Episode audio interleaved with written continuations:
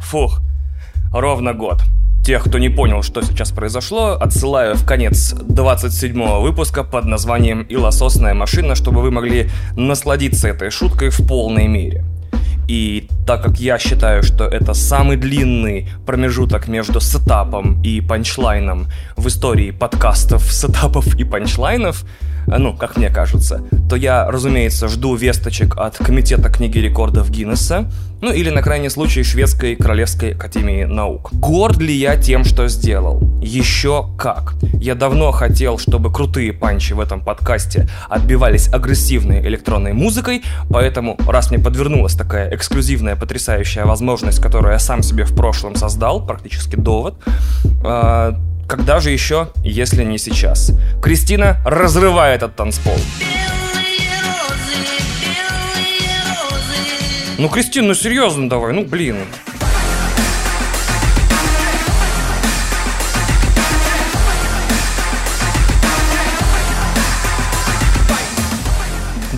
Жить надо так, чтобы по твоему подкасту потом выпускали ролики с разборами пасхалок, мне кажется.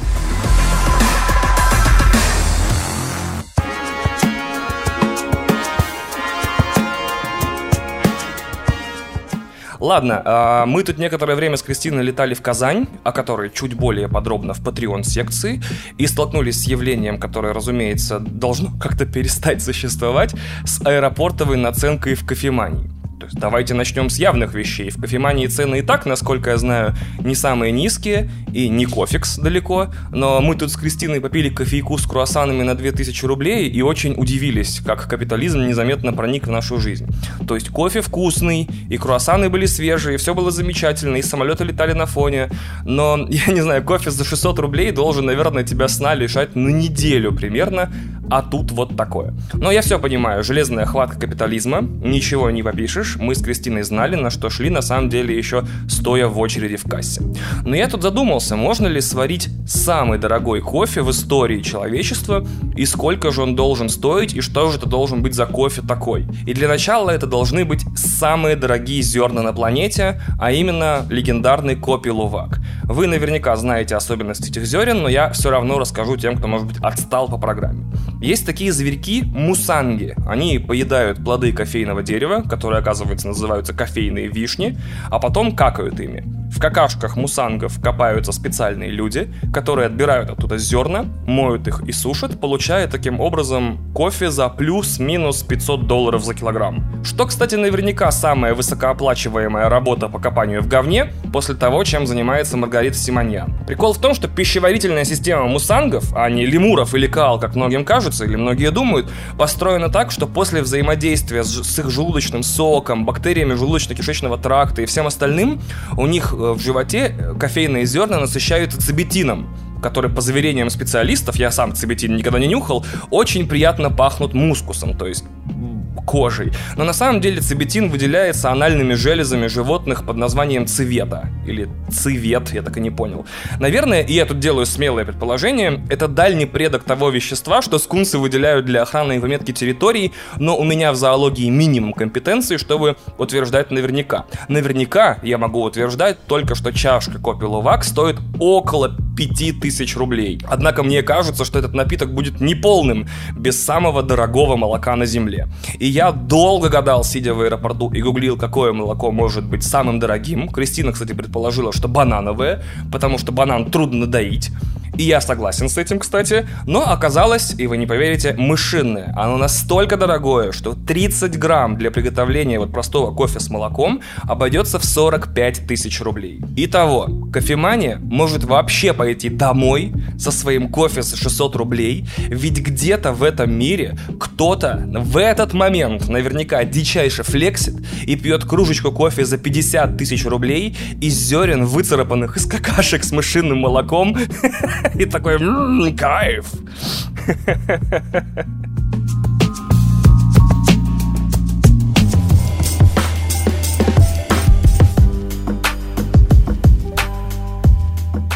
Я знаю, что меня слушают люди, которые смотрят много кино и сериалов, и я отлично знаю вашу боль. В России сейчас недоступны некоторые новые стриминги, а за другие онлайн-кинотеатры надо платить страшные деньги. Но что, если я вам скажу, что вы два месяца можете бесплатно смотреть очень, очень много кино и сериалов и не тратить время на их поиски в тех или иных сервисов. Представляю вам спонсора этого выпуска подкаста Билайн. Они собрали все крутое кино и лучшие сериалы в одном месте на своей платформе Билайн ТВ. В сервис Билайн ТВ входит несколько тысяч фильмов и сериалов, а также, ну, если вам вдруг этого мало, каталоги партнерских сервисов Иви, Амедиатека, VIP Play, START, more.tv и даже Nickelodeon, на тот случай, если вы давно не пересматривали или даже вообще не видели мою любимую серию Спанч Боба про новые сапоги. На случай, если вам лень выбирать, что смотреть сегодня вечером, у Билайн ТВ есть 300 телеканалов, управление эфиром и архив телепередач на три дня. То есть вы можете случайно найти на каком-то канале финал своего любимого фильма, который немного подзабыли, а потом перемотать его в начало. Или даже посмотреть фильм, который шел вчера или позавчера. Кристоферу Нолану такие перемещения во времени даже не снились. Причем даже не обязательно быть абонентом Билайн. Чем бы вы ни пользовались, подключаете Билайн ТВ и смотрите. Причем не просто смотрите, а на пяти устройствах сразу. То есть, ну, позвольте нарисовать вам картину. Вы можете посмотреть пять частей Рэмбо одновременно. Первую на телефоне, вторую на планшете, третью на ноутбуке, четвертую на компьютере и пятую на телевизоре. Я не знаю, я бы уже шел оформлять подписку прямо сейчас. Как говорит моя мама, можешь не есть просто попробуй. Вот и вы можете сразу не есть, а просто попробовать. По промокоду 1 дома, слитно в 8 букв без пробелов, вы можете смотреть все, что вам душа прикажет, столько, сколько ваше сердце пожелает. Целых два месяца за 0 рублей. Ссылка в описании подкаста. Вперед из песней.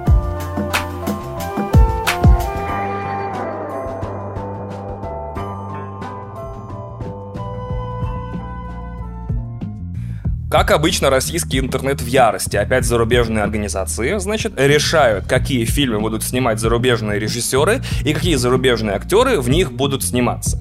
Ну, то есть, э, если вы вдруг не знали, Оскар опубликовал новые, вступающие с 2024-го, довольно мягкие требования к номинантам на лучший фильм, где в теории, даже если ваш фильм прокатывала организация, значит, то есть занималась расписанием копий, э, в которой так или иначе затесалась там пару геев и две женщины, э, в принципе, все в порядке, фильм можно номинировать. Но, как обычно, российский интернет и зашел по этому поводу на говно, а лично мне любая реакция подобного рода кажется, ну, знаете, реакцией австралийцев на эфирную сетку телеканала СТС. Очень любопытно, что они там думают, но я очень сомневаюсь в том, что это как-то окажет или вообще должно оказывать влияние на происходящее и эфирную политику телеканала. Вот тут у Подшибякина в GQ вышла статья с отличным советом никак не реагировать на новости, события которых происходят больше, чем в трех тысячах километров от вас.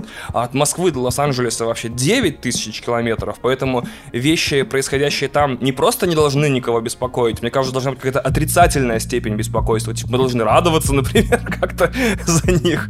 Беспокоить должно то, что люди дальше заголовков перестали читать, ну, давно-давно на самом деле, а те, кто эти заголовки пишут, э, хотят получить максимальный эмоциональный отклик сразу, моментально и желательно без чтения статьи.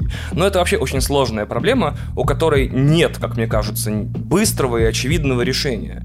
Но вообще, смотря на ситуацию с э, кинорынком в мире, меня очень забавляет то, что сейчас происходит. То есть, смотрите, есть Китай, который прям медовый пирог для блокбастеров, потому что приносит, как правило, иногда, зачастую очень много денег. Это просто объясняется. Смотрите, в России 150 миллионов человек живет, в США живет 320 миллионов человек, китайцев в Китае около миллиарда с хвостиком, там миллиарда три, по-моему. И даже если исключить грудничков, старичков, глухих и слепых, то все равно в Китае тупо больше зрителей, к тому же в Китае тупо больше кинотеатров. Но при этом в Китае очень странные правила проката. Нельзя, значит, показывать геев, лесбиянок, и еще из интересного нельзя показывать зомби и вообще оживших мистическим образом или каким-либо образом мертвецов. Поэтому зомби-фильмы, кстати, и ушли на телевидении. Сейчас примерно 8 миллионов зомби-шоу. Среди нескольких интересных фактов о китайском кинорынке, я вспомнил, как это в лайфе писал статью, в кинотеатре, по крайней мере, на 2017, по-моему, год, открывалось примерно 12 кинотеатров в день. А мне кажется, сейчас в Москве примерно столько же в день закрывается. И еще у Китая есть собственное 9 мая, которое длится 60 дней. И в это время по закону вообще нельзя показывать в кинотеатрах зарубежное кино только там народные патриотические, значит, фильмы, основанные на легендах там, прошлого. Поэтому голливудские студии начали подгадывать премьеры своих фильмов к концу этого периода, то есть как бы встречать изголодавшегося по блокбастерам китайского зрителя супер новинками. И конец этого праздника приходится где-то на март-апрель, и до примерно 2015-16 года этот временной промежуток обычно в расписаниях киностудий был колоотстойником, то есть получше там чуть-чуть сентября-августа, но все равно туда скидывалось то, что там типа давайте просто прокатаем и какие-то деньги получим. Э, туда скидывались рискованные проекты, которые ну, нельзя было поставить на жирные сезоны, типа май-июль, ноябрь-декабрь и так далее. А теперь Disney и Warner Bros. обычно целятся в март-апрельское окно, чтобы выйти синхронно во всем мире, плюс застать Китай. Вот такая вот смешная история. То есть теперь у нас существуют оскаровские правила, где, значит, не мешало бы, чтобы у вас в фильме были расовые, сексуальные меньшинства и люди со специальными нуждами, есть китайские правила, где, значит, типа, не смейте показывать геев, э, черных на постере, пожалуйста, уберите, сравните, кстати, постеры Звездных войн э, в Штатах и в Китае, очень смешная разница. И это, то есть противостояние Оскара и Китая в широком смысле, это разводит категории кассовых и критически успешных фильмов все дальше и дальше. Напоминаю, последний раз, когда Оскаровский лауреат был коммерчески успешен, был в 1988 году, и это был «Человек дождя». Но я опять заговариваюсь, просто в который раз рекомендую великолепную книгу Big Picture Бена Фрица, э, которую так и не перевели за два года, сколько я ее рекламирую в этом подкасте на русский язык, но это по-прежнему лучшее чтение про кассовую сторону современного кино, которое вам могут купить 12 баксов. Что я хочу сказать на самом деле? Я хотел рассказать, что у меня есть план, как нам спасти, значит, зарубежное кино. Чтобы в кино, значит, на радость всем российским комментаторам новостей не стало больше негров, геев и всего остального, что так раздражает наших зрителей, потому что я видел в Твиттере под рекламой довода, типа, опять черный в главных ролях, сколько можно? А, значит, нужно совершить две важные вещи. Нужно много работать и заводить детей. Через несколько лет мы станем первые по экономике и населению, то есть все, все фильмы захотят прокатываться в России, потому что в России будет полтора миллиарда человек, а у нас территория намного больше китайской. Значит, и еще у нас будут, значит, деньги на то, чтобы в это кино ходить, и миллион, миллион миллиардов кинозалов. И когда мы, значит, достигнем этого небывалого роста, ну, помимо прочих бонусов, того, что, например, доллар будет стоить, например, 3 рубля, значит, мы сможем перестать из-под шконки, значит, из нижнего интернета, из секции комментариев беспомощно подвывать, типа, ой-ой-ой, что же стало с Голливудом, а натурально сверху показательным перстом указывать, что вот, пожалуйста, Хотите прокатываться в России? Извольте, чтобы в вашем фильме не было не только негров и геев, мы не очень это любим, но и чтобы главный герой минимум три раза за фильм между делом нативненько признал роль Советского Союза во Второй мировой. Иначе сосите жопу. А пока вот, значит, у нас и население 150 миллионов, и мы обычно там шестые по прокату, там шестые, седьмые, десятые, пятнадцатые по прокату фильмов, придется терпеть клюкву русских олигархов и хакеров в каждом фильме, и потрясать кулаком из секции комментариев на тему того, что же происходит с Голливудом. Пора уже понять, что все это снимается не для нас.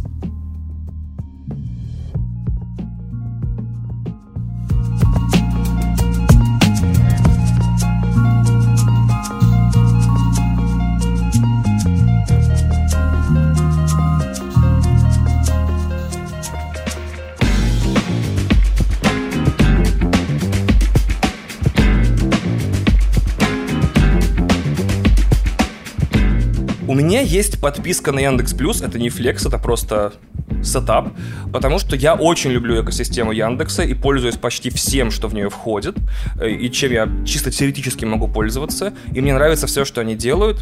Яндекс молодцы и красавцы. Помимо всего прочего, что есть в этой подписке, это опять же не реклама не нативная, мне вообще наплевать на что вы подписаны, пожалуйста, даже наоборот скажу, не подписывайтесь на Яндекс Плюс, ниже объясню почему. Помимо всего прочего, в подписку входит 15% скидка на такси в категории, по-моему, комфорт и комфорт плюс. А, как только я, значит, вызываю это такси, а, таксисты начинают меня шеймить за наличие подписки. Мол, а что это у вас? Скидочка? О, так, так, так. А вы знаете, что скидочка-то это идет из моего кармана? А нам, таксистам, вообще так нелегко живется. Вот мы и так страдаем, и вот так страдаем, а вы тут со своей скидочкой.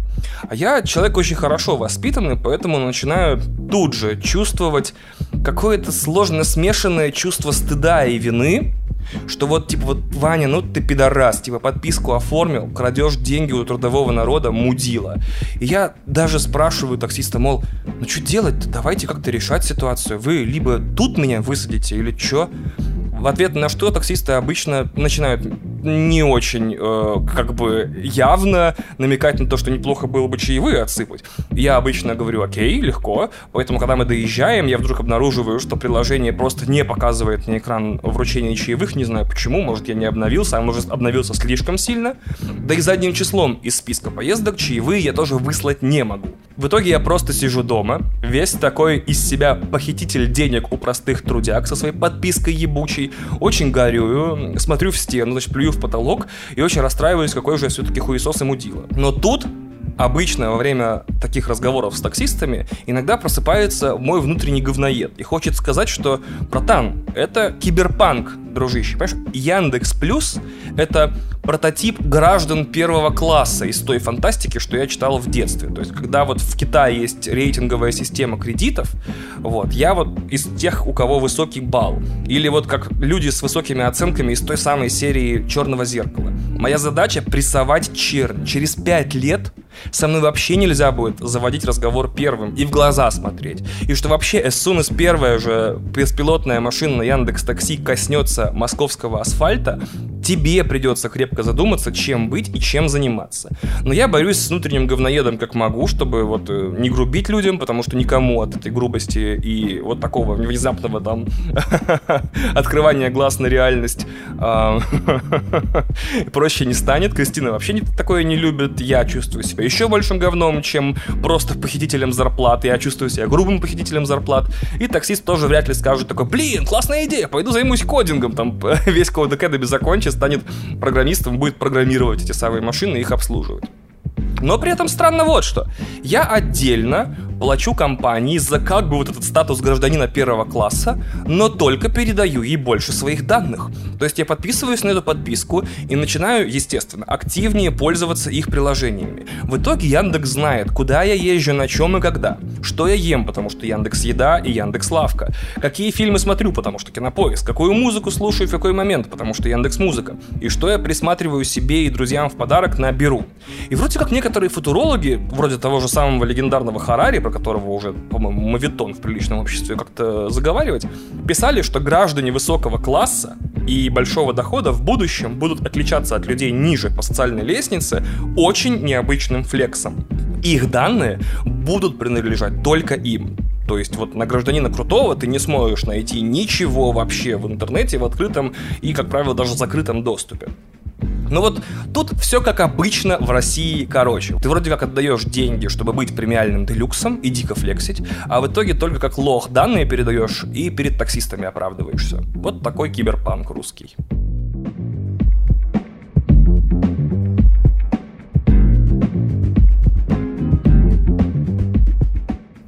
Я на днях посмотрел документалку на Netflix рубрика имени Тимура Каргинова под названием «Социальная дилемма», после которой как минимум хочется удалить все приложения социальных сетей с телефона, а как максимум вообще уехать дауншифтером в глухой сибирский лес, и понял, что весь интернет, все социальные сети, все общение внутри них, взаимодействие в онлайне с алгоритмами, там, поисковыми системами полностью построены на манипуляциях.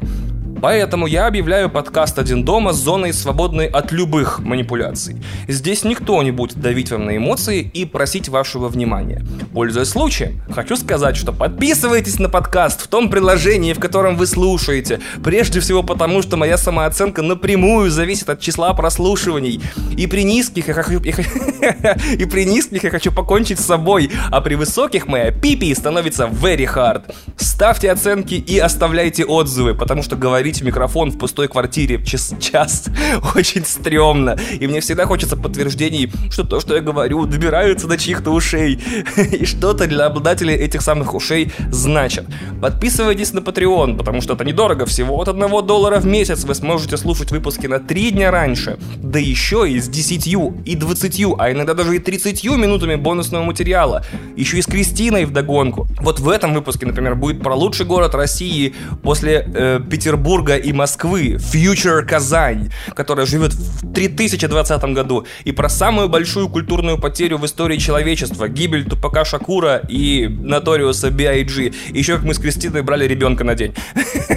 Рано или поздно у меня все-таки не станет работы, и мне придется жить на деньги, которые вы добровольно жертвуете этому подкасту. А я женатый мужчина в Москве, мне надо кормить жену и оплачивать квартиру. Если вам не жалко меня, хоть Кристину поберегите. На этом конец манипуляции, да.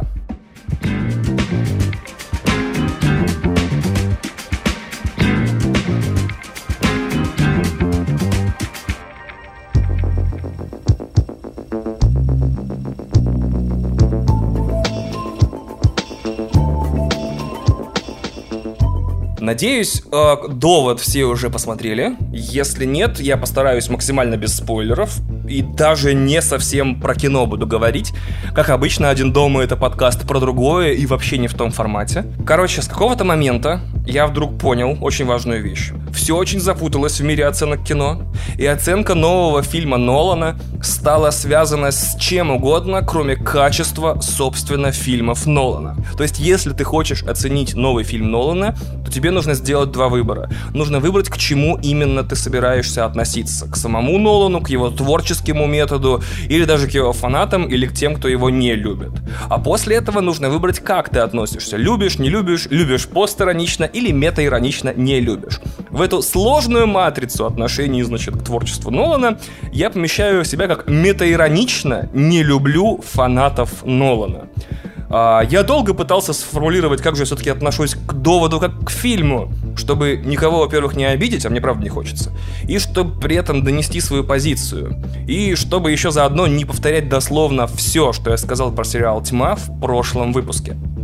Так вот, э, внезапно яркая метафора, с помощью которой я могу это перенести, родилась у меня в голове. Явно я увидел, я уверен, существуют чемпионаты по сборке кубика Рубика. И у этого, с позволения сказать, вида спорта наверняка есть свои фанаты, и есть наверняка какие-то трансляции, которые эти фанаты смотрят. Но сам процесс лично для меня довольно монотонный, безэмоциональный и завязан на применении нескольких техник и приемов всем известным. Всем известных, даже я бы сказал. И...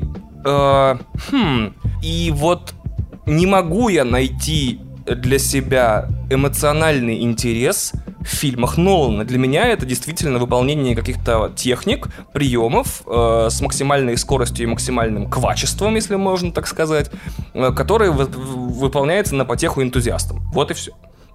И флексану, значит, Соркин в лекциях по сценарному мастерству, которые я потихонечку смотрю, э, говорит, что у героя должна быть цель и препятствие. Но цели, как мне показалось, у главного героя довода нет, потому что она заявляется самым сказочным образом, типа, иди, сделай то, не скажем что, и сделай это не знаем как. А по поводу препятствий... Хм. Кристина, сделай тут спойлер-зону, включи тревожную музыку и замути мне голос, будто я по телефону говорю, как мы с тобой обсуждали это.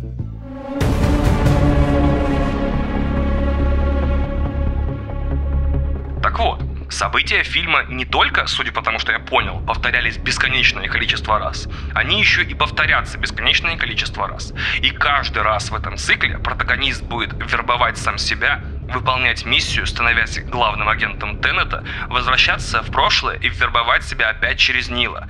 То есть, эм, э, ну, блин. К тому же эта петля существует и не разрывается Значит, раз она существует и не разрывается, эта операция бесконечное количество раз была, будет и сейчас является успешной. О чем, кстати, говорят герои в самой середине фильма. Раз мы существуем, значит у нас как бы в прошлом уже все получилось. То есть препятствия препятствиями, но получается, что никакой проблемы, кроме наличия вот самой этой петли, у героев-то и нет. Конец спойлер-зоны.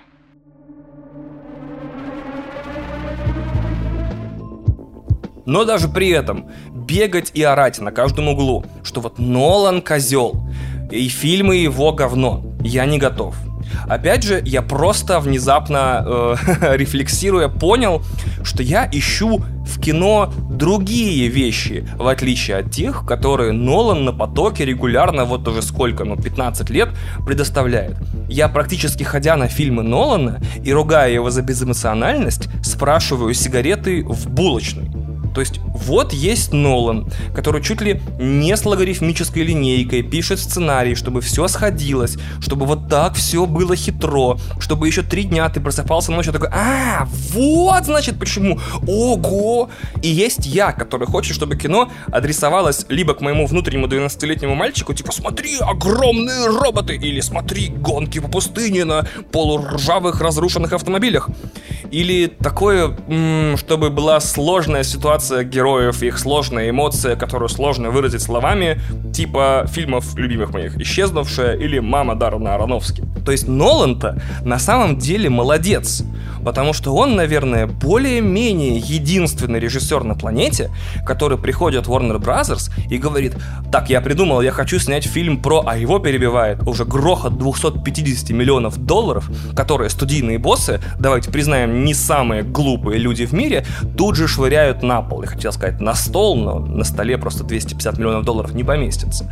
То есть вот, Нолан просто булочная, а я хожу туда за сигаретами, поэтому весь мой э, э, хейт, если можно так сказать, и дис на Нолана, на самом деле абсолютно не оправдан. Вот и все. То есть, если кому-то нравится Довод и Нолан, счастья вам и здоровья. Вот. Наверное, самое крутое, что я могу сделать, просто в таком случае не ходить на следующий фильм Нолана, что я в качестве эксперимента попробую сделать в следующий раз, когда что-нибудь он снимет. Блин, а вдруг он в следующий раз снимет фильм про огромных боевых роботов, которые катаются по пустыне.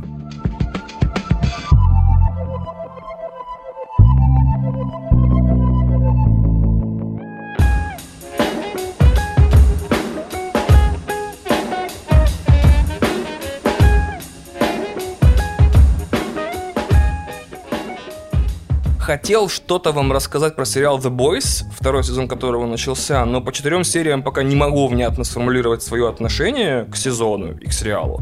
Поэтому расскажу о Raised by Wolves, который спродюсировал Ридли Скотт. Там очень крутая завязка. Два андроида падают в капсуле на необитаемую планету и начинают растить там искусственно выведенных детей, рассказывая им о мире, из которого эти андроиды чудом спаслись.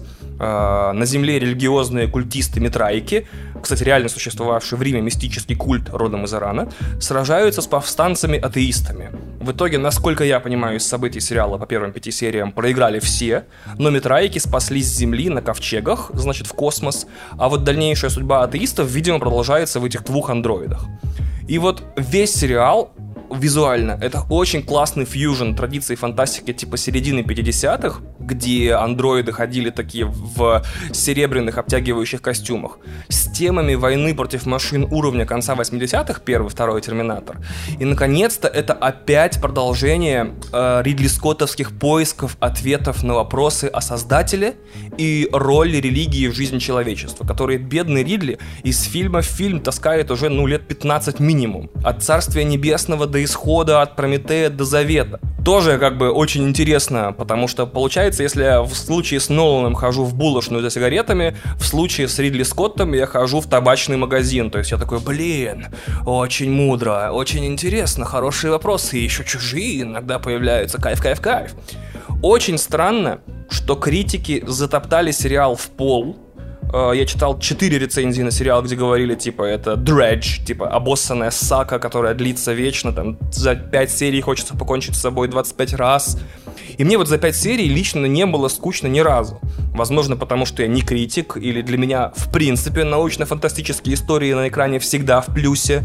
То есть, если бы сериал был про двух крестьян, бежавших из Франции в разгар гугенотских войн, воспитывать своих детей в традициях католицизма, а по их стопам случайно отправился караван гугенотов, которые такие «Мы вас убьем, потому что вам нравятся иконы и монастыри, потому что вы респектуете папе римскому».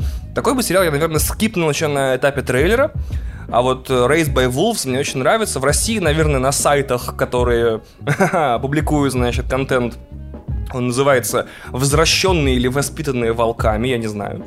К тому же сериал, кстати, на самом деле в России нельзя посмотреть легально. И опять же, судя по утечкам у Warner Brothers на торрентах, они даже свои флагманские сериалы вроде этого не выпускают в 4К. Я подозреваю это либо потому, что у них есть доступ к статистике пользовательских экранов, и они как раз знают, что в основном все смотрится в лучшем случае на планшетах и телефонах, ну или на самом деле в сервисе есть 4К, просто у меня нет возможности это проверить. Очень интересно было бы услышать, так сказать, э, мнение тех, кто подписан на чудо-сервис, значит, HBO Max, э, есть ли там 4К или нет, потому что сериал очень красивый, с очень красивым цветом, с очень непривычно хорошими спецэффектами для сериала. Э, ну, местами, конечно, совсем уебских, но местами хорошо выглядящих. И очень хотелось бы его смотреть в 4К и даже за деньги. Но Warner Bros. думает, что в России, значит, дичь, до тех пор, пока, значит, люди не начнут заниматься сексом и хорошо и много работать. Тогда у нас будут все сервисы, и мы все эти сервисы будем смотреть.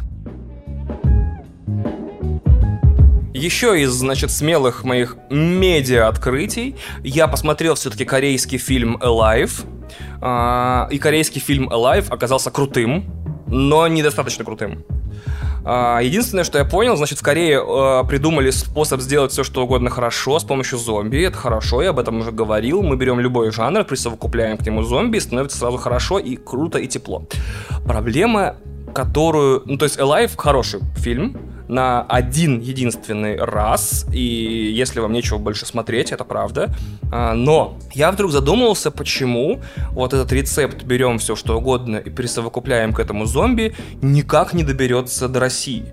То есть как будто в России э, территория свободная от зомби. То есть, казалось бы, рецепт счастья прост. Берешь любой сеттинг, привычный или любимый россиянами, и помещаешь туда зомби. Бандитская история 90-х, но с зомби. Война и мир, но с зомби. Анна Каренина, но после того, как она попасается под поезд, она встает и начинает всех кусать.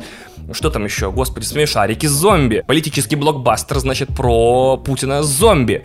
Э, я понимаю, я задумался о том, почему же россияне этого не делают, почему русские продюсеры не примешивают зомби. А это потому, что мы очень сильно и очень серьезно относимся к вещам. То есть, представляете, если я вслух скажу словосочетание «боевик», про Великую Отечественную зомби, или скажу словосочетание боевик про чеченскую войну с зомби, или я скажу боевик про Афганистан с зомби, э, ну, меня отменят по-русски, меня отменят на бутылку. А, однако, однако, наверное, если бы мы фильм про захват Крыма бы сделали с зомби, это было бы круто. Очень печально, потому что американцы, значит, уже вовсю проснимали всю Вторую мировую зомби, вот хоть Оверлорд, посмотрите, классный фильм, не помню как по-русски, по-моему, так и называется, Операция Оверлорд. И э, все нормальные войны уже обзавелись, значит, зомби-ремиксами, а мы до сих пор настолько сильно цепляемся за историческое наследие, что даже его не пытаемся постмодернистски осмыслить, в том числе добав, добавив туда живых мертвецов. Еще в фильме Alive который на Netflix, кстати, доступен. Можете его посмотреть, если вы подписаны, а можете посмотреть его не на Netflix, если вам не хочется отправлять деньги никому, никуда, ни, ни за что. А, мне понравилось, насколько там интересный продукт плейсмент.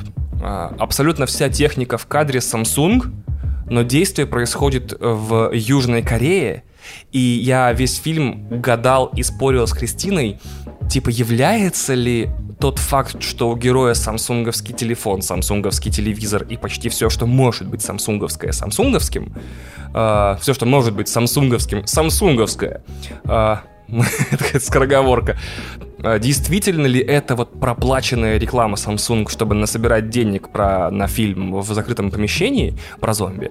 Или все-таки в Южной Корее никто ничем больше не пользуется? То есть это, так сказать, э, такой реализм э, и в Южной Корее невозможно снять фильм, в который люди хоть, хоть чуть-чуть поверят, если там не будет техники Samsung. Интересный вопрос, типа, является ли продукт плейсмент продукт плейсментом, если он отражает какие-то э, тенденции или грани жизни, собственно, э, в Южной Корее. На прощание, перед рубрикой «Разрыв танцполов» расскажу вам вот что. Мне так надоели звонки девушек, если честно, это просто жопа. Этот делинь-делинь от самого самолета аж до вертолета. И вот это постоянное дерьмо, когда меня тормозят менты и шмонают на наркотики. Ребята, дорогие, я поп-стар, а не доктор. Ah.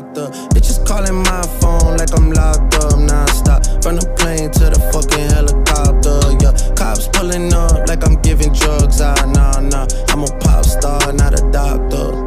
Hey, shorty with the long text, I don't talk. Ay. Shorty with the long legs, she don't walk. Yeah, last year I kept it on the tuck. Ayy. 2020, I came to fuck it up, yeah. I want a long life, a legendary one. I want a quick death and an easy one. I want a pretty girl and an honest one. I want this drink and another one, yeah. And I'm troublesome, yeah. Pop star, but this shit ain't bubble gum, yeah. You would probably think my manager is Scooter Braun, yeah. But my manager with 20 hoes and Budokan, yeah. Hey, look. Ariana, Selena, my visa. It can take as many charges as it needs to, my girl. That shit platinum just like all of my releases, my girl. Niggas come for me, I tear them all to pieces, my girl. I'ma show your sexy ass what relief is, my girl. Please don't take no shit that's about to have you geeking. And I'm not driving nothing that I gotta stick the keys in. Wonder how I got this way, I swear I got the bitches calling my phone like I'm locked up nonstop. From the plane to the fucking helicopter, yeah. Cops pulling up like I'm giving drugs. Ah, nah, nah. I'm a pop star, not a doctor. Bitches calling my phone like I'm locked up non-stop. From the plane to the fucking helicopter. Yeah, cops pulling up like I'm giving drugs. Ah, nah, nah. I'm a pop star, not a doctor. I'm a pop star, not a doctor. Watch her, said she rep a whole different block, so I blocked her. Busy at the crib, cooking salmon with the lobster. If we talking joints, it's just me and David Foster. Bodyguards don't look like Kevin Costner, you tweaking. Just pulled up to Whitney, Houston, Texas for the evening. They tell the same story so much they start to believe it. The ones that start like Drizzy shit was cool, but we even. Man, how the fuck? Two, four, six, eight. Watch his factory so they appreciate. Crown in my hand and I'm really playing. Keep away. Shit don't even usually get this big without a Bieber face. Nah, nah, piece of cake. Nah, nah, Turks and cake. Yeah, yeah. Go and get your friends. We can sneak away. Yeah, yeah. Yeah, I keep a like I keep the faith. Wonder how I got this way. Swear I got the bitches calling my phone like I'm locked up nonstop. From the plane to the fucking helicopter. Yeah, cops pulling up like I'm giving drugs. Ah, nah, nah. I'm a pop star, not a doctor. Bitches calling my phone like I'm locked up nonstop. From the plane to the fucking helicopter. Yeah, cops pulling up like I'm giving drugs. Ah, nah, nah. I'm a pop star